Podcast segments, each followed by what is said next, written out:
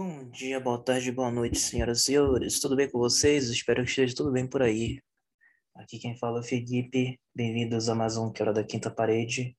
E hoje eu vou falar de um filme que saiu recentemente e acredito que vale muito a pena vocês assistirem. Recomendo muito. Que se chama House of Gucci ou Casa Gucci. Títulos ambos no Brasil e Portugal. Ele é um filme dramático policial estadunidense de 2021 dirigido pelo Ridley Scott. É baseado no livro The House of Gucci, A Sensational Story of Murder, Menace, Glamour and Greed, que foi escrito por Sarah Gray Forden e narra a história do assassinato de Maurizio Gucci pelas mãos de um sicário contratado por sua ex-mulher, Patrizia Gucci. É protagonizado pela Lady Gaga e Aidan Driver, e também conta com a atuação de Jared Leto, Jeremy Irons, Salma Hayek e Al Pacino, em papéis coadjuvantes. Aliás, o papel do Jared Leto está incrível, vocês vão entender. O filme teve sua estreia mundial no Odeon Leicester Square, em Londres, em 9 de novembro de 2021. Está previsto para ser lançado nos cinemas no dia 24 de novembro, já lançado. Com distribuição pela United Artists dos Estados Unidos e pela Universal Pictures uh, no resto do mundo. Então, como você já sabe pelo enredo, ele é ambientado nas décadas de 70 a 1990 e retrata os eventos e consequências do assassinato de Maurizio Gucci, empresário italiano e chefe da casa de moda Gucci, orquestrado por sua ex-esposa Patrizia Reggiani, ou Patrizia Gucci, como ela vai ser chamada. A produção ela começou logo em junho de 2026, quando Ridley Scott anunciou que dirigiria um filme sobre a queda da dinastia da família Gucci, com um roteiro escrito por Andrea Berloff. Apesar da restrição da família, e com Angelina Jolie e Leonardo DiCaprio, que interpretariam Patrizia e Maurizio Gucci o grande ponto a ser falado aqui, respectivamente. Em fevereiro de 2012, a, a filha de Scott, Jordan Scott, a substituiu como diretor e estava em negociações com Penelope Cruz para interpretar Regiane. Em novembro de 2016, Wong Kar-wai assumiu a direção do filme, com Charles Randolph como roteirista ao lado de Berloff e agora com Margot Robbie sendo cortada para interpretar Regiane. Quem não conhece o Ron Kawai, assistam os filmes dele. São uma maravilha. E um dos filmes dele, que é chamado In the Mood for Love, é considerado um dos melhores filmes de todos os tempos. Recomendo muito. É, em novembro de 2019, a revista Deadline Hollywood divulgou que Ridley Scott havia assumido novamente a direção do filme, tendo como principal inspiração o livro The House of Gucci, A Sensational Story of Murder, Madness, Glamour Greed. Já falei. É, o roteiro seria adaptado por Roberto Mitvena, um roteirista estreante. Além disso, Scott e sua esposa, Janina Fatio, seriam os produtores do filme. Em novembro de 2019, foi confirmado que a Lady Gaga seria a protagonista, no papel de Patrícia.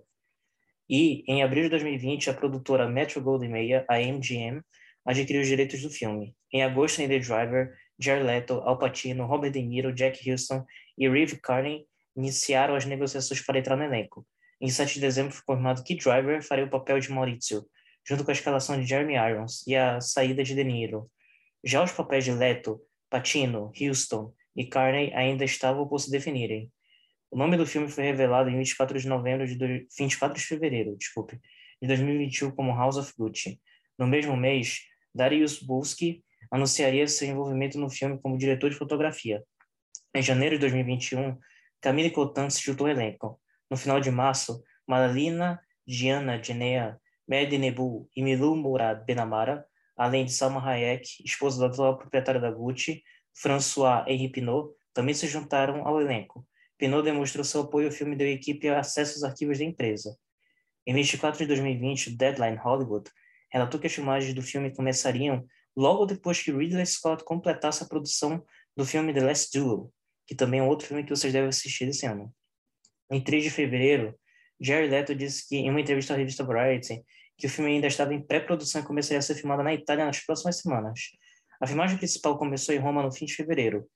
Várias cenas foram filmadas no início de março nas cidades de Gressoney-Saint-Jean e Gressoney-La Trinité, especialmente nos Alpes italianos do Vale de Aosta, os quais foram utilizados para recriar o complexo turístico de São Moritz, na Suíça. As filmagens também aconteceram em outras localidades do país, como Florença, Lago de Como e Milão. No final de março, as filmagens começam a voltar a Roma para rodear cenas na Via Condotte. As filmagens terminaram oficialmente em 6 de maio. Então, um dos pontos a serem falados aqui de forma interessante foi a quase participação do, da Angelina Jolie e do Brad Pitt aí no casal em que ela mataria ele. É, e também esse passo de, de passar para vários diretores antes de ser, de ser lançado. E essa ideia já acontecia desde 2006, o que vale muito a pena também, mais do que nunca ver esse filme, porque é muito interessante como tudo isso teve que ser negociado, teve que ser trabalhado para que acontecesse. E também fala da casa Gucci, né, da família Gucci, que hoje já não mais pertence a essa empresa. Vocês vão entender no filme por quê. Uh, além disso, é, já teve é, os vários diretores presentes, já teve nomes grandiosos como a Penelope Cruz, a Margot Robbie, e várias outras pessoas participaram no meio para que esse filme acontecesse.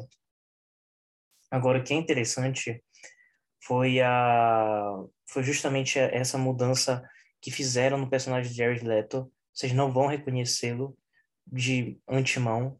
Vocês vão ver o quão é, versátil é esse ator, o quão versátil que é em seus próprios papéis e o quão diferente que ele está lá. Eu só notei o quanto que ele era diferente quando eu estava na metade do filme e percebi quem era o Jared Leto nessa nessa produção. E, e para finalizar, duas coisas interessantes. As respostas. Primeira resposta é de Patrícia Reggiani. Após o anúncio da realização do filme em novembro de 2019, Patrícia falou à imprensa italiana dizendo que estava honrada por ser interpretada por uma atriz do calibre de Lady Gaga e disposta a falar com os produtores do filme para dar mais detalhes sobre o assassinato. Ela que matou o cara. No entanto, uma semana após o início das filmagens, em março de 2021, Reggiani deu uma entrevista à Agência Nacional Stampa Associata, ANSA, onde afirmou que estava desapontada e chateada por Gaga não ter entrado em contato com ela para conhecê-la, apesar de interpretá-la no filme, e afirmou que, abre aspas, não é questão de dinheiro, porque não vou ganhar um centavo pelo filme. É bom senso e por respeito, fecha aspas.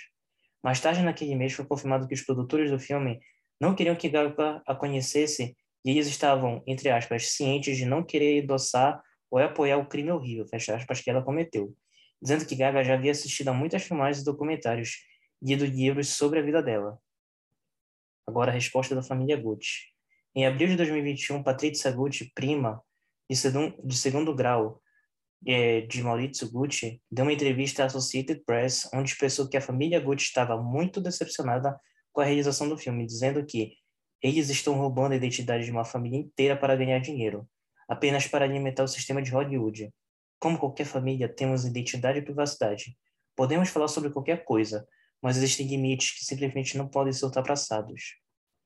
Ela também destacou que as principais preocupações da família eram a falta de contato com o diretor e informação errada do livro em que se embasava e a contratação de atores reconhecidos para interpretar pessoas que não estavam envolvidas no assassinato.